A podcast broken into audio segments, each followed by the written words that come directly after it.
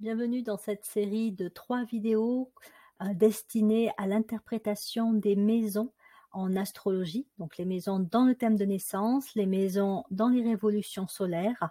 Nous allons commencer avec cette première partie, à voir les quatre premières maisons. Avant ça, je vous donne un peu les objectifs généraux de cette série donc de trois euh, vidéos. Donc si je l'ai fait, c'est pour vous permettre d'avoir pour vous qui vous intéressez à l'astrologie des éléments, des clés de compréhension de ce qu'est une maison en astrologie, qu'est-ce qu'on appelle une maison, comment on trouve une maison.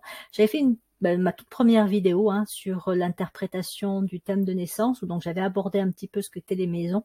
Donc là, je vais rentrer un peu plus, même beaucoup plus dans, dans le détail. Euh, l'idée, c'est que vous puissiez par vous-même euh, regarder votre propre thème de naissance, voir le thème d'une autre personne, votre révolution solaire, donc repérer les maisons et euh, en fonction des planètes habitées, en vous appuyant aussi sur mes autres vidéos, que vous puissiez faire un début d'interprétation, que ce soit au niveau santé euh, physique, au niveau de la personnalité, voire au niveau euh, spirituel. Je vais vous donner des exemples de personnalités ayant donc les maisons donc, que je vais traiter dans cette première vidéo, et donc vous montrer comment on peut interpréter euh, le fait que telle ou telle planète ainsi que tel signe se trouve dans, dans les maisons concernées. Et euh, nous irons donc jusqu'à la maison 4 pour voir un petit peu ce qu'elle signifie et comment euh, obtenir des informations intéressantes psycho-astrologiques sur soi à partir de l'interprétation des maisons. Alors, déjà, c'est quoi une maison astrologique et à quoi ça correspond? Donc, une maison, euh, il y en a douze. En fait, douze maisons comme douze signes du zodiaque. La première maison, c'est l'ascendant. Hein, c'est la position de l'ascendant qui détermine la première maison. Ce qui veut dire qu'il faut connaître l'heure de naissance pour pouvoir calculer euh, les maisons, les positionner. Sans l'heure de naissance, on n'a pas l'ascendant et on n'a pas donc les douze maisons qui vont être positionnées. Chaque maison correspond à un signe astrologique et est gouvernée par une planète.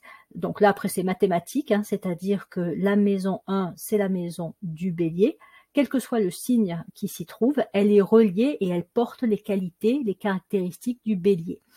Euh, sa planète dominante, c'est Mars. La maison 2 est gouvernée par le taureau, avec comme planète Vénus. La maison 3, les Gémeaux, Mercure, etc., jusqu'à la maison 12, Poisson, gouvernée par la planète Neptune. Comme vous le voyez, les maisons sont positionnées dans le sens inverse des aiguilles d'une montre. C'est-à-dire qu'au lieu de monter, on pourrait penser que c'est comme ça qu'il faut prendre la, euh, la roue zodiacale, en fait on descend euh, et donc on fait le tour de, euh, de droite à gauche, donc dans les sens inverses des aiguilles d'une montre. Donc là, par exemple, vous voyez l'ascendant, donc la maison 1 se trouve en lion, la maison 2 est habitée par la Vierge, etc., etc., jusqu'à euh, la maison 12 qui se trouve, elle, euh, en cancer.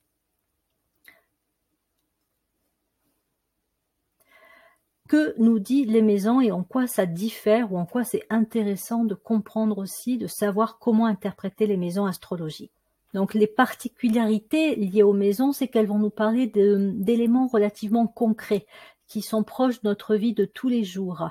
Euh, elles vont évoquer différents champs d'expérience, différents secteurs de la vie euh, humaine, et donc voilà, nous parler de nos préoccupations journalières, formelles, et, euh, et par rapport auquel on va être amené à travailler en fonction du signe et des planètes qui, euh, qui s'y trouvent.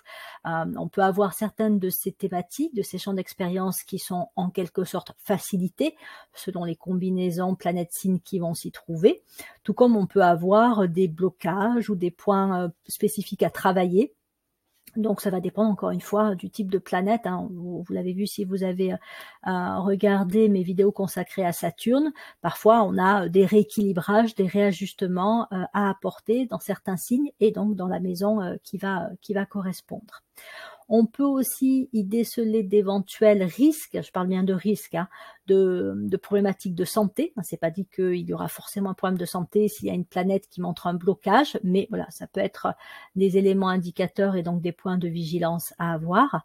Et euh, ces maisons peuvent aussi indiquer pour des personnes qui sont sur un chemin spirituel, euh, là où on peut être un peu ramener à ce qui est trop concret, à des préoccupations trop matérielles. Et donc, ce sont des éléments qui peuvent aussi enfermer l'âme, l'évolution de la conscience, parce qu'encore une fois, on va être focalisé dessus euh, au lieu, façon de parler, hein, d'être focalisé sur des objectifs supérieurs. Donc ça, c'est, comme on dit à chaque fois, hein, chaque chose en son. D'abord, construction de la personnalité, et ensuite, une fois que la personnalité est construite euh, et que voilà, l'individu est autonome et qu'il prend un chemin dit spirituel, à ce moment-là, les maisons devront être, si je puis dire, dépassées, ou en tout cas, il y aura des défis là aussi euh, à relever. Commençons par la maison 1. Donc la maison 1, elle est gouvernée par le bélier.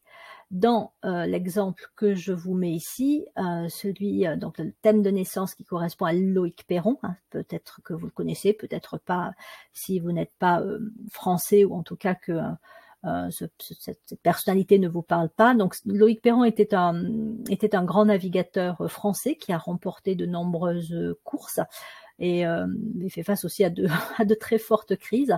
Et donc là, dans son thème de naissance, donc vous voyez qu'il a l'ascendant en scorpion, donc sa maison 1 est en scorpion, et il a pas moins de euh, 1, 2, 3, 4, 5, 5 planètes dans la maison 1. Ah, il a par exemple Mercure et Mars qui sont en scorpion. Euh, mais il a aussi son Soleil, Jupiter et la Lune en Sagittaire, également en maison 1. Donc là, comme vous le voyez, on peut avoir parfois un ou deux signes dans une même maison, comme on peut avoir aucune planète, voire, euh, là, pour lui, il a quand même un sacré euh, paquet de planètes en maison 1, donc il en a, il en a quatre. Euh, et donc, ça a fait de lui, mais je vais y revenir par la suite, euh, donc avec le Sagittaire, un côté aventurier, euh, et donc avec la maison 1, ce côté vraiment fonceur, aller de l'avant, un côté aussi très un peu prise de risque, compétition, puisque donc il a remporté de nombreuses victoires, un pionnier aussi dans certaines dans certaines façons de faire par rapport à la navigation. Et avec le, le, scorpion, Mercure et, et, Mars en scorpion, bah, il a connu quand même des, euh, des crises hein, euh, au niveau, euh, au niveau de, des courses qu'il a vécues, qui ont fait qu'il a pu parfois frôler, frôler la mort. Il a dû être élitroyé notamment. donc voilà, il y a aussi cette dimension un peu prise de risque. et parfois avec la maison 1, ce côté un peu... c'est pas qu'on va frôler la mort, pas forcément. Là, c'est parce qu'il y a aussi du scorpion, mais euh, il y, a, il y a ce côté effectivement parfois être pas très loin d'un certain danger hein, à prendre. Donc revenons un peu plus précisément sur ce qu'est la maison 1. Sur le plan physique, si vous avez des planètes en maison 1, euh, bah, vous serez particulièrement sollicité pour travailler au niveau du corps physique et de votre apparence. Euh, la tête et le cerveau sont les parties du corps qui sont gouvernées par la maison 1. Donc selon certains aspects, il pourrait y avoir, mais encore une fois, c'est pas une obligation, soit euh, des soucis de migraine par exemple, de maux de tête, mais il pourrait y avoir aussi pour certaines personnes un intérêt intellectuel, notamment s'il y a des planètes des telles que Mercure ou Vénus en maison 1, euh, pour étudier le fonctionnement du cerveau ou le fonctionnement de la pensée. Euh, donc voilà, on est sur la tête et le cerveau avec la maison 1 et on est également euh, sur la vitalité euh, générale et sexuelle. Et donc des personnes qui ont des planètes en maison 1, notamment Mars, qui est donc le cas là de, Loïc Perron, hein, la planète, euh, ben, elle est représentée ici. Donc la planète Mars se trouve chez elle, façon de parler, mais c'est la planète qui gouverne la maison 1. Et donc dans, dans l'exemple que je vous donne ici, Mars étant en maison 1, on a quelqu'un qui est donc très martien, si, euh, si on peut dire, c'est-à-dire avec vraiment une très forte énergie. Euh, peut-être aussi, alors je ne connais pas bien ce personnage hein, de Loïc Perron, mais il me semble qu'il était aussi connu pour un caractère fort, voire parfois un peu un peu coléreux. Euh, donc il peut y avoir aussi une tendance à vite s'emporter avec Mars en maison 1. Euh, bon, d'autant plus que là c'est en, en, scorpion. Et un côté parfois un peu extrême aussi. Hein. Comme je disais, euh, prise de risque, on fonce, euh, ça passe ou ça casse. Euh, parfois ça casse, parfois ça passe. Mais avec le scorpion, il y a aussi cette idée de repartir encore mieux une fois la crise traversée. Hein. on, se sert de la crise pour euh, pour s'élever, pour devenir euh, pour devenir meilleur. Et donc avec la maison 1, il y a, il cette idée aussi d'être au démarrage des choses, au commencement. Donc c'est la maison euh, des idées, des projets, du fait d'avoir voilà une activité personnelle, d'être au démarrage des choses, d'oser se lancer, d'être un, un, pionnier dans la vie. Donc celui qui démarre de nouvelles choses, qui initie des projets, qui est assez indépendant, pour ne pas dire très indépendant dans son fonctionnement. Et il a d'ailleurs fait, euh, Loïc Perron, euh, beaucoup de courses en solitaire. Donc ce côté aussi un petit peu euh, moi tout seul. Comme ça, je mène les choses telles que telles que je l'entends. Hein, quand on a un, Soleil et Mars en maison 1, on peut avoir ce côté effectivement à, à avoir besoin d'une grande liberté pour pouvoir mener mener sa barque comme on le veut. Après, ça dépendra aussi du signe. Hein, C'est-à-dire que là, bon, Sagittaire, donc vraiment le côté aventurier, on va dire un peu voilà l'aventurier solitaire mais on peut avoir euh, des, des, des, signes tels que, je sais pas, la balance, le verso en maison 1, qui fait que là, on ira quand même un petit peu plus vers, euh, vers les autres. On cherchera à avoir des projets plus de, euh, de groupe, mais il y a toujours un peu cette ambivalence de qu'est-ce que je fais moi de mon côté, qu'est-ce que je fais avec les autres, jusqu'où j'accepte un certain niveau de coopération et à quel moment je me dis, bon ben là, j'ai quand même envie de faire des choses comme, comme j'en ai envie moi. Et donc, éventuellement, ben, je, je, dis bye bye euh, au groupe, aux autres, et je fais mon truc euh, dans mon coin. Donc voilà, on est encore une fois sur euh, le fait d'être dans une certaine intensité, une certaine énergie, dans le fait d'être dans les, dans les idées, les projets que l'on peut mener individuellement, autonomement, de façon autonome. Et euh, il y a beaucoup d'enthousiasme, hein, il y a beaucoup d'énergie. Donc euh, avec la maison 1, il y a ce côté très, euh, très encore une fois dynamique, vivant, mais aussi impulsivité, impatience, colère. Ça, ça peut être un risque euh, qu'il y a quand on a des planètes fortes telles que Mars et, euh, et le Soleil euh, en, maison 1. Sur le plan spirituel, on sort du plan personnel, des idées personnelles, de ce que je veux faire moi tel que je le euh, tel que j'ai envie de le faire. Et on se questionne plus sur euh, qu'est-ce que je suis venu faire dans cette euh, vie, dans cette incarnation, c'est quoi mon plan d'incarnation, sachant que le plan d'incarnation, ce sera jamais un plan individuel, c'est-à-dire que euh, comme c'est lié à l'âme et que l'âme est ensemble, qu'elle est service, il y a toujours une idée d'être et de faire pour l'ensemble.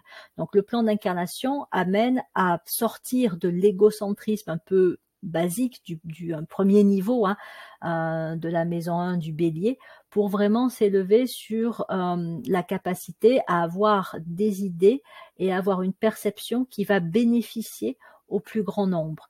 Euh, donc c'est celui qui va initier pas uniquement pour lui, mais qui va être aussi à la base de grandes idées, de grandes théories, qui va ouvrir des chemins que d'autres vont suivre.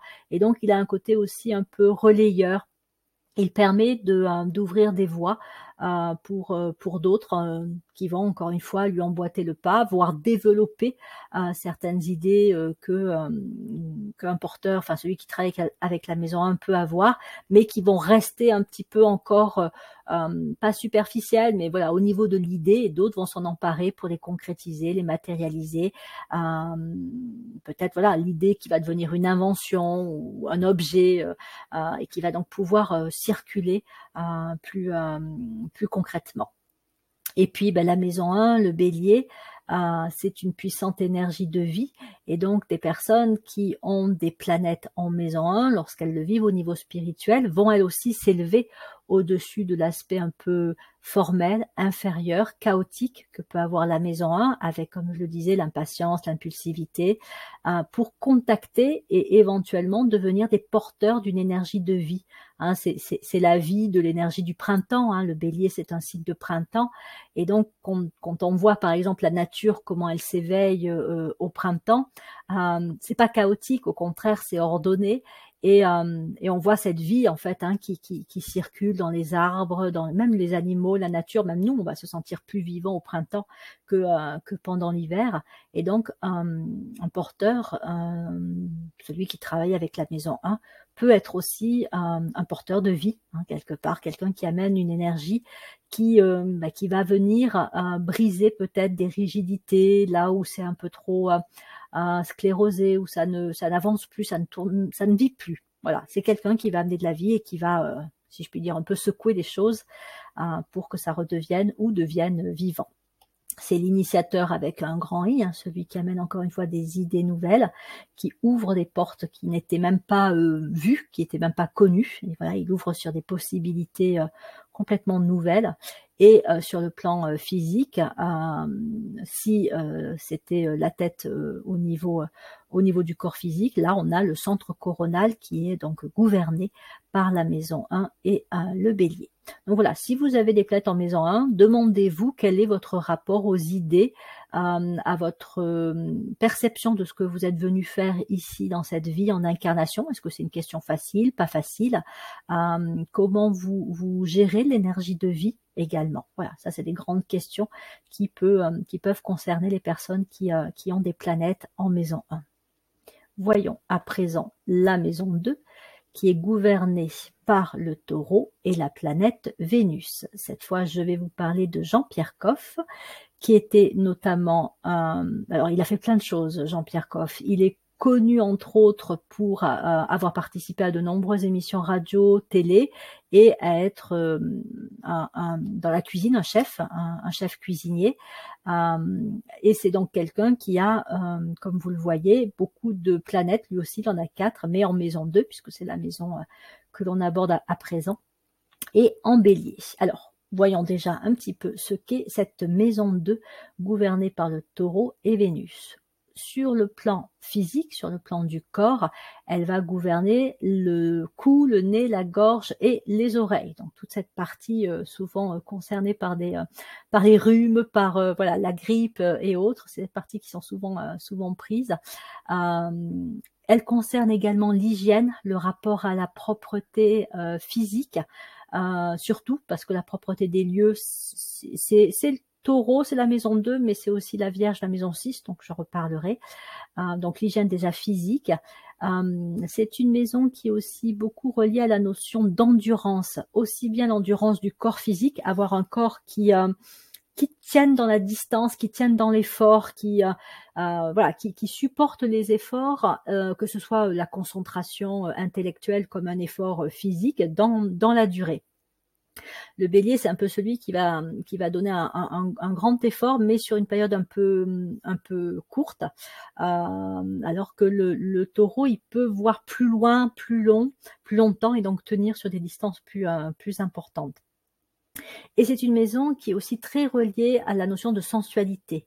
Ah, et si vous prenez quelqu'un comme Jean-Pierre Coff, pour lui, la, cuisine, la restauration, c'était vraiment une question de, sens, de sensualité, euh, de gourmandise, de plaisir, euh, voilà, de plaisir des, cinq sens. Euh, il se trouve aussi que c'est quelqu'un qui a connu le manque dans son dans son enfance, le manque de nourriture. Ça, on peut le voir aussi avec Saturne qui est donc en en maison 2, où ben, il y a des difficultés pour euh, bah, pour avoir euh, pour avoir suffisamment.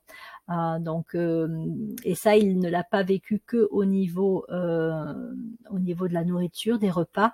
Il a également vécu bah, il a vécu aussi des, aspects un peu difficiles dans son enfance puisqu'il a perdu son père relativement jeune puis sa mère il me semble aussi.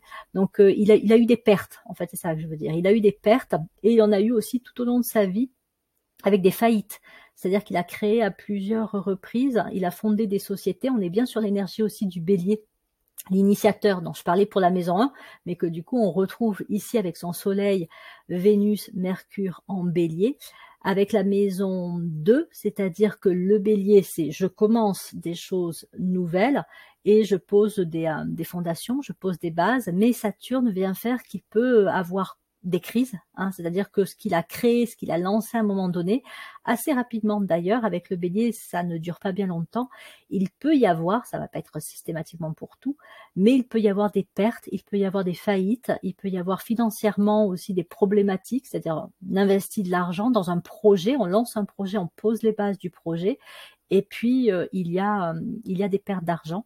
Euh, alors parfois ça peut être dû aussi à de l'escroquerie, c'est-à-dire que c'est quelqu'un Jean-Pierre Coff qui s'est fait avoir. alors je sais pas si c'est au moins à une reprise, mais je ne sais pas si c'était plus. C'est-à-dire qu'il a, il a investi avec euh, avec une autre personne et puis ben, cette personne euh, s'est révélée malhonnête. Et donc effectivement, la maison 2, elle va aussi beaucoup renvoyer à tout ce qui est lié à l'argent, aux finances et aux dépenses et donc aux investissements. Alors ça peut être une maison très profitable au niveau des gains financiers, mais ça peut être aussi une maison, donc surtout avec des planètes comme comme Saturne, euh, où il peut y avoir des crises financières. On peut, on peut, voilà, perdre son argent.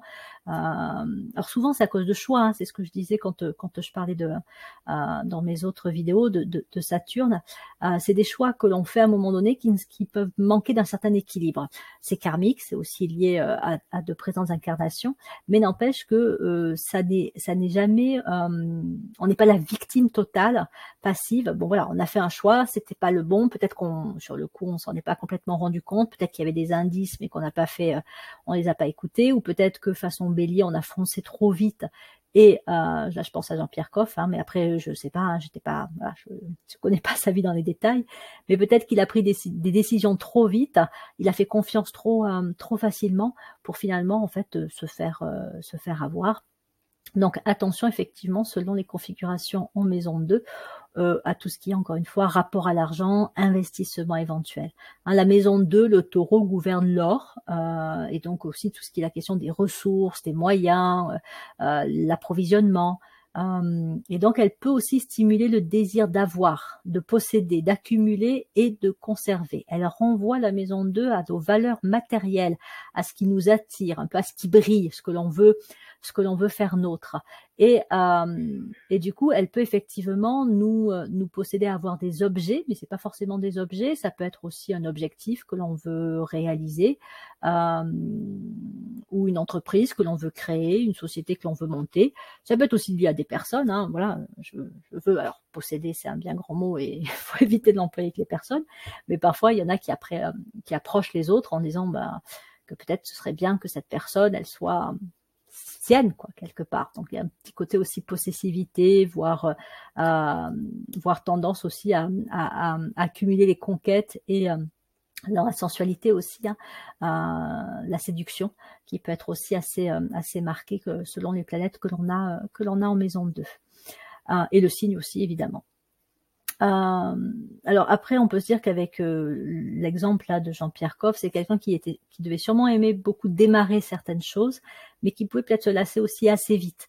Euh, et en fait, c'est quelqu'un quand on regarde son parcours de vie, euh, qui a beaucoup, beaucoup fait de choses, qui n'a pas forcément, euh, qui n'ont pas forcément duré bien longtemps, euh, mais il était un peu, on va dire, par mont et par veau, et il a eu une carrière très, très riche, très, très varié, très voilà, avec, euh, avec des expériences même très différentes. Hein. Il, a, il avait commencé par fonder une société de publicité avant même d'aller dans la, dans la restauration et d'ouvrir euh, deux restaurants.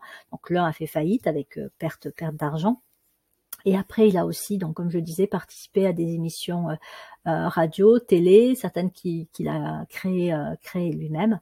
Euh, voilà, donc il y avait vraiment ce côté un petit peu à la fois créateur et puis euh, ben, euh, d'accumuler un peu aussi les, expériences en passant en passant d'un domaine à un autre parfois assez assez varié. Après il y avait souvent la restauration, donc la cuisine qui était qui était le fil conducteur parce que le taureau et donc la maison 2, on garde quand même on garde quand même les pieds sur terre, donc on, ne se lance pas non plus complètement dans des projets euh, euh, utopiques et, euh, et juste simplement avec le bélier parfois un peu sur un coup de tête, mais il y a quand même il y a quand même un côté terrien, un côté un côté ancré qui fait que voilà, on peut avoir soit un fil conducteur, soit quelque chose qui fait que c'est c'est pas non plus complètement incohérent. Donc il y a besoin aussi souvent de sécuriser, de sécurité, de stabilité quand on a des planètes en maison 2, notamment euh, notamment un soleil. Euh, alors ça peut se voir financièrement, comme ça peut se voir affectivement. Il y a une recherche de sécurité. Euh, ça peut d'ailleurs parfois emprisonner alors pas trop quand c'est le signe du bélier, puisqu'encore une fois, il y a le besoin d'être au démarrage de choses, d'être euh, un peu un créateur, un initiateur de projet. Mais dans certains cas, il peut y avoir, selon les selon les, les signes hein, qui s'y trouvent, il peut y avoir besoin justement d'être dans l'accumulation, la conservation, la stabilité, la sécurité, de s'assurer qu'on ne va manquer de rien. Et donc on peut avoir tendance parfois à s'accrocher à certains acquis, à certaines situations qui ont pu être mises, mises en place. Hein. C'est l'idée de voilà d'avoir des fondations solides et qu'ils ne sont pas forcément toujours au départ. Hein, c'est le cas de Jean-Pierre Coff qui a eu euh, qui a eu une enfance euh, bah, difficile, hein, euh, et donc après il y a peut-être la recherche aussi de de recréer des fondations des fondations plus solides. au niveau spirituel, on va passer des valeurs dites matérielles aux valeurs spirituelles. C'est-à-dire qu'au départ, les valeurs matérielles, c'est les objets, c'est ce qui attire, c'est vraiment les désirs assez, euh, bah, c'est les désirs égocentriques. Hein. Qu'est-ce que je veux pour moi? Et je vais me donner les moyens d'obtenir. De, Donc la maison 2 euh, fait travailler la capacité à développer son autonomie, à développer euh, un sa, sa, sa, force intérieure pour obtenir ce qui est désiré, mais ça peut être une course effrénée. Et donc, à un moment donné, il peut y avoir des crises aussi qui vont frapper pour, euh, pour montrer que euh, bah, tout ça, c'est peut-être pas non plus euh, une finalité en soi, qu'il peut y avoir des désirs supérieurs, des aspirations plus subtiles, euh, moins égocentriques et qui, euh, bah, qui peuvent elles apporter euh, une stabilité, une vraie stabilité par rapport à, la recherche de biens extérieurs qui elle en fait n'apportera jamais une stabilité si je puis dire, vraiment acquise, alors j'allais dire éternelle, c'est pas le mot, mais voilà, réelle en fait. Donc c'est une maison aussi qui fait travailler la lucidité, le discernement, qui amène à voir au-delà des formes, au-delà des apparences, au-delà du matériel, et à redéterminer les priorités, à réévaluer ce que l'on juge important et dans quoi on va mettre son énergie, son endurance. Et donc, elle va permettre de euh, d'ouvrir les yeux hein, sur euh, sur la réalité euh, et de voir au-delà au-delà des apparences et donc de ne plus devenir de ne plus être l'esclave des objets, des formes, du désir, hein, tout simplement, pour, euh, bah, pour un peu transcender, si je puis dire, tout cela et, euh, et percevoir en fait des vérités supérieures, euh, spirituelles. Et donc à ce moment-là, ça devient la maison des personnes qui ne cherchent pas uniquement à avoir pour elles-mêmes, mais qui peuvent être euh, développées, alors petit à petit, hein, vraiment euh, une énergie de, de, de, don, une énergie aussi de euh, où en fait à la limite pour elles c'est plus très important qu'elles aient des objets, qu'elles qu'elles possèdent ceci ou, cela, elles vont avant tout chercher à apporter aux autres des moyens, alors pour ces personnes, pour les autres, pour la société, de, bah, de poser aussi des bases solides pour pouvoir ensuite avancer, évoluer. Donc c'est la maison aussi des personnes qui, euh, qui cherchent à donner aux autres les moyens de, euh, progresser, d'améliorer leur quotidien, de, euh, de bien vivre, etc. Donc à la base, même sur le plan personnel, il peut y avoir une vraie générosité hein, chez le chez le taureau. Mais n'empêche que si sa propre sécurité est menacée, euh, ça va être très compliqué pour lui de euh, euh, de continuer à chercher à, à donner et à, et à offrir. Il, il, va se recentrer sur lui et se protéger avant tout lui, lui ou sa famille, hein, se replier déjà un petit peu sur ses intérêts personnels. et donc sa générosité, elle n'est pas encore vraiment vraiment poussée parce qu'encore une fois, il se fera il se fera toujours passer en premier ça n'est qu'au niveau spirituel où en fait, bah, de toute façon, il, a découvert la réalité, à savoir qu'il est tout à fait en, capacité de ne manquer de rien, d'avoir suffisamment, et qu'à partir de là, effectivement, il peut donner, euh, il peut donner sans compter, sans, aller forcément jusqu'au sacrifice. Hein, il va pas tout donner et, se démunir de tout, mais il sait que même si euh, il devait tout donner, bah, lui, il pourrait, euh, il pourrait à nouveau acquérir et, et même acquérir mieux. Donc voilà, pour la maison, euh, la maison 2, la maison des valeurs, valeurs matérielles, puis des valeurs spirituelles, la maison des intérêts personnels, puis des intérêts pour l'ensemble, euh, la maison de la sécurité basée sur les objets extérieurs, puis de la sécurité intérieure et de la intériorisée, puis de la sécurité qui, euh, peut être offerte aux autres, hein, accompagner des personnes à développer leur propre sécurité, et puis la maison aussi où on va rechercher un certain pouvoir personnel au départ. Et euh, une fois qu'on n'en veut plus de ces pouvoirs, c'est là où on peut tendre à, avoir des pouvoirs dits euh, spirituels, notamment la capacité à percevoir la vérité, la réalité, à avoir, à avoir l'œil illuminé et de pouvoir voir la beauté et la lumière qui est cachée dans, dans chaque être et dans chaque, dans chaque chose. Donc voilà pour la maison 2, le taureau Vénus. Continuons avec la maison 3, Mercure et le Gémeaux. Donc la maison 3, gouvernée par les Gémeaux, et la planète Mercure, ce qui en fait une planète si je puis dire, d'intellectuel, c'est-à-dire une planète qui va favoriser les apprentissages, la formation. Donc là, j'ai pris l'exemple de Louis Pasteur, donc connu mondialement pour le vaccin contre la rage, mais pas que. Donc il avait cinq planètes en maison 3, dans la maison des Gémeaux, en Capricorne. Donc il s'agissait de, euh, alors que je ne dise pas de bêtises, oui, Mercure, le Soleil, Neptune, Vénus, Uranus et Mars en Capricorne en maison 3. Donc le Capricorne, signe de maîtrise, euh, et donc la maison 3 qui a fait de lui euh, quelqu'un qui s'est euh, tourné vers les apprentissages, vers les formations, donc puisqu'il est allé relativement loin, hein, c'était un c'était un scientifique, un chimiste et un physicien. il a il a également enseigné, il était professeur et il a fait donc beaucoup beaucoup de travaux de, de recherche.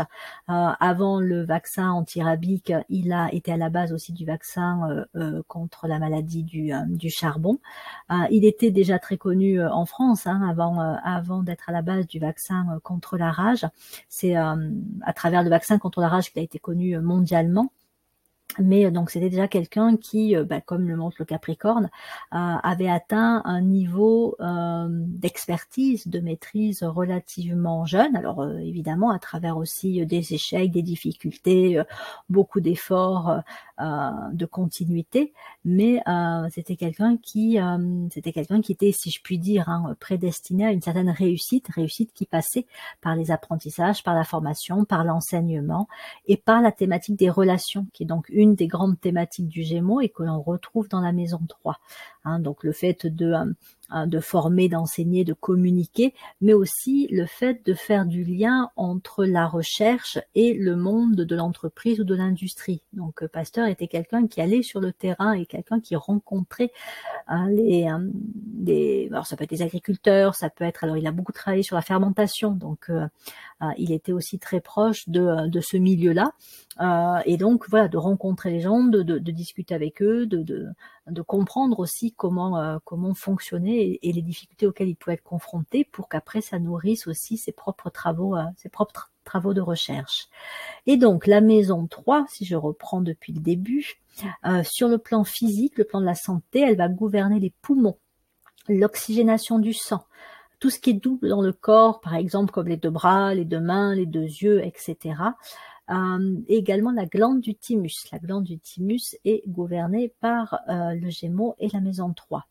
Sur le plan personnel, donc de la personnalité, elle va renvoyer à des notions, comme je disais, de relation avant tout et euh, de lien et elle va évoquer aussi les déplacements, les, mouvements, les voyages. Alors plutôt quand on dit sur une courte distance, ça peut être à l'intérieur de son propre pays, alors que si on prend, on verra ça, la Maison Neuf et le Sagittaire, là on peut avoir les voyages et les déplacements internationaux.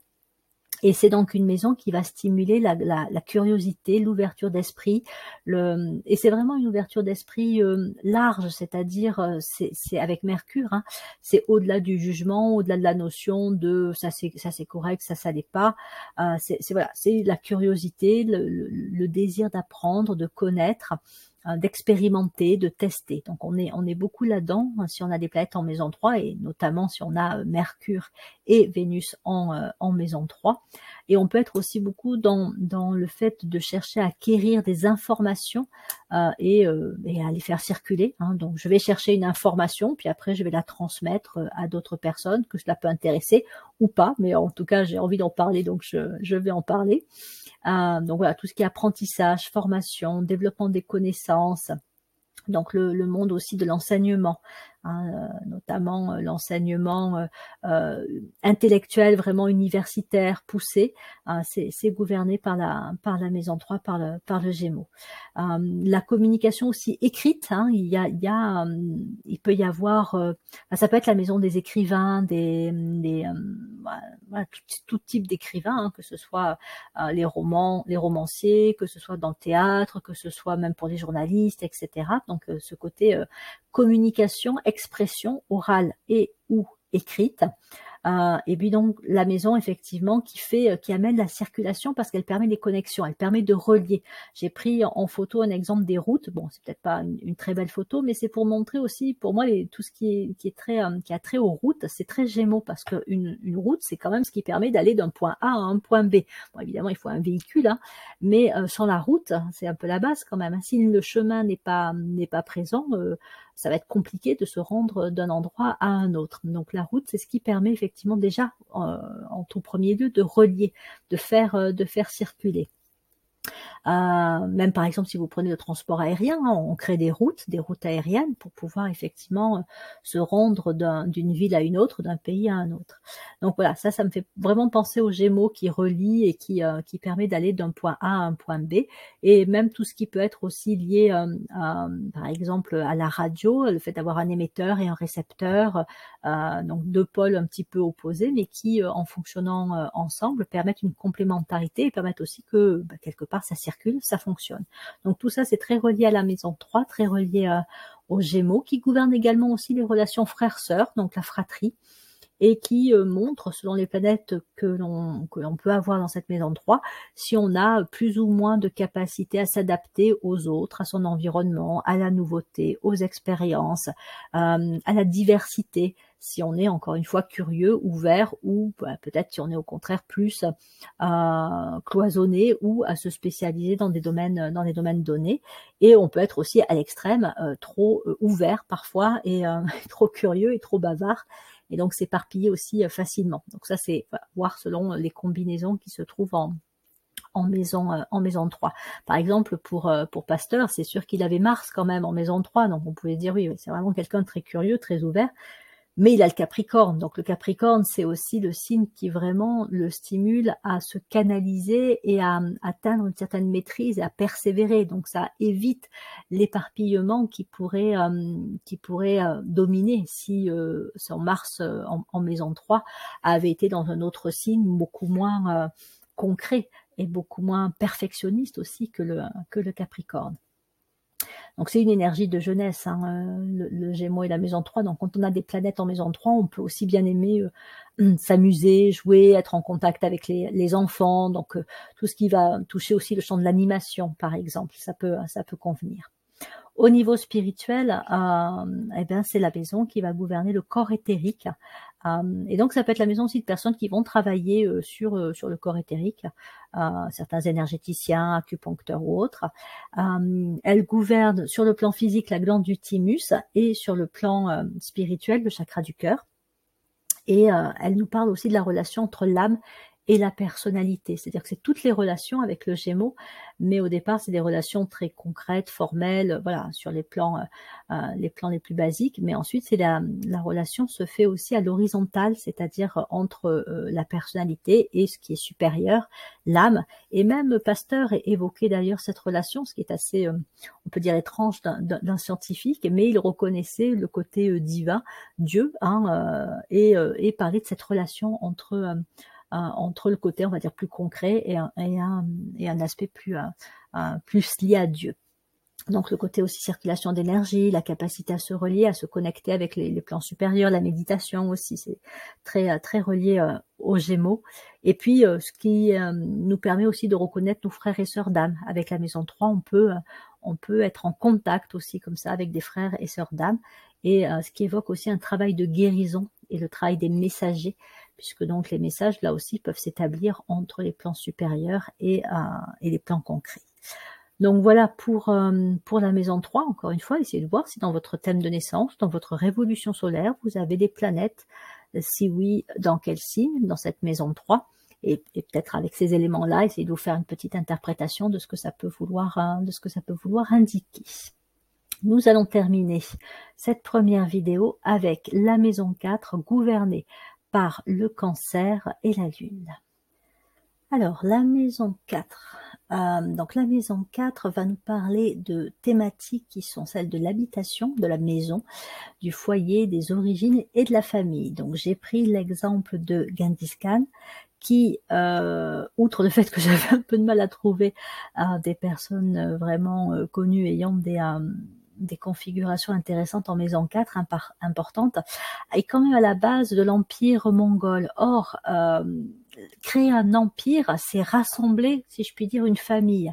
Et donc, du fait euh, qu'il avait son soleil en vierge en maison 4, plus tout un paquet de planètes en balance en maison 4, a pu faire effectivement de lui quelqu'un qui était poussé à, à rassembler, à, à, faire coopérer, à réunir. On est, on est sur l'énergie aussi de la balance.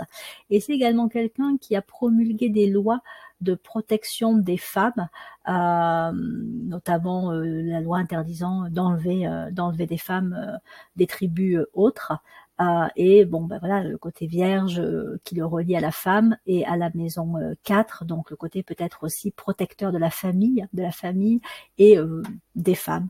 Donc la maison 4, sur le plan physique, va gouverner la rate et la donc si jamais vous avez des soucis de rate ou des soucis de peau, allez voir si vous n'avez pas des, des blocages en, maison 4, hein, des planètes un peu un peu flambantes comme Pluton ou en tout cas des planètes qui indiquent des blocages. Elles sont pas flambantes, elles montrent qu'il y a des blocages tels que Saturne, Uranus ou Pluton maison 4, voire carrément en cancer aussi. Et elle va nous parler de l'héritage biologique, l'héritage génétique, tandis que sur le plan personnel, elle va nous parler de notre héritage familial, plutôt sous forme de valeurs, de croyances, euh, l'éducation transmise. C'est la maison aussi des éducateurs, la maison 4. Et donc, elle est très vraiment reliée à cette notion d'éducation. Euh, et d'ailleurs, si on reprend l'exemple de Genghis Khan, il a, il a, il a euh, mis en place beaucoup de lois. Donc, on retrouve la balance combinée avec la, la maison 4, des lois en faveur de la famille qu'il avait créée au sens de euh, l'empire euh, l'empire mongol.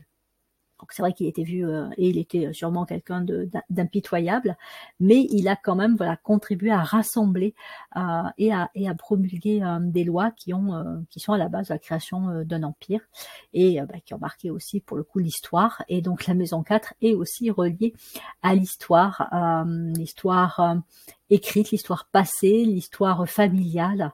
Euh, et donc, voilà, quand on a des planètes parfois fortes, euh, telles que le Soleil, Mercure ou Vénus en, maison 4, on peut avoir un attrait pour l'histoire, tout comme on, a, on peut avoir besoin de travailler à éclaircir son histoire euh, familiale.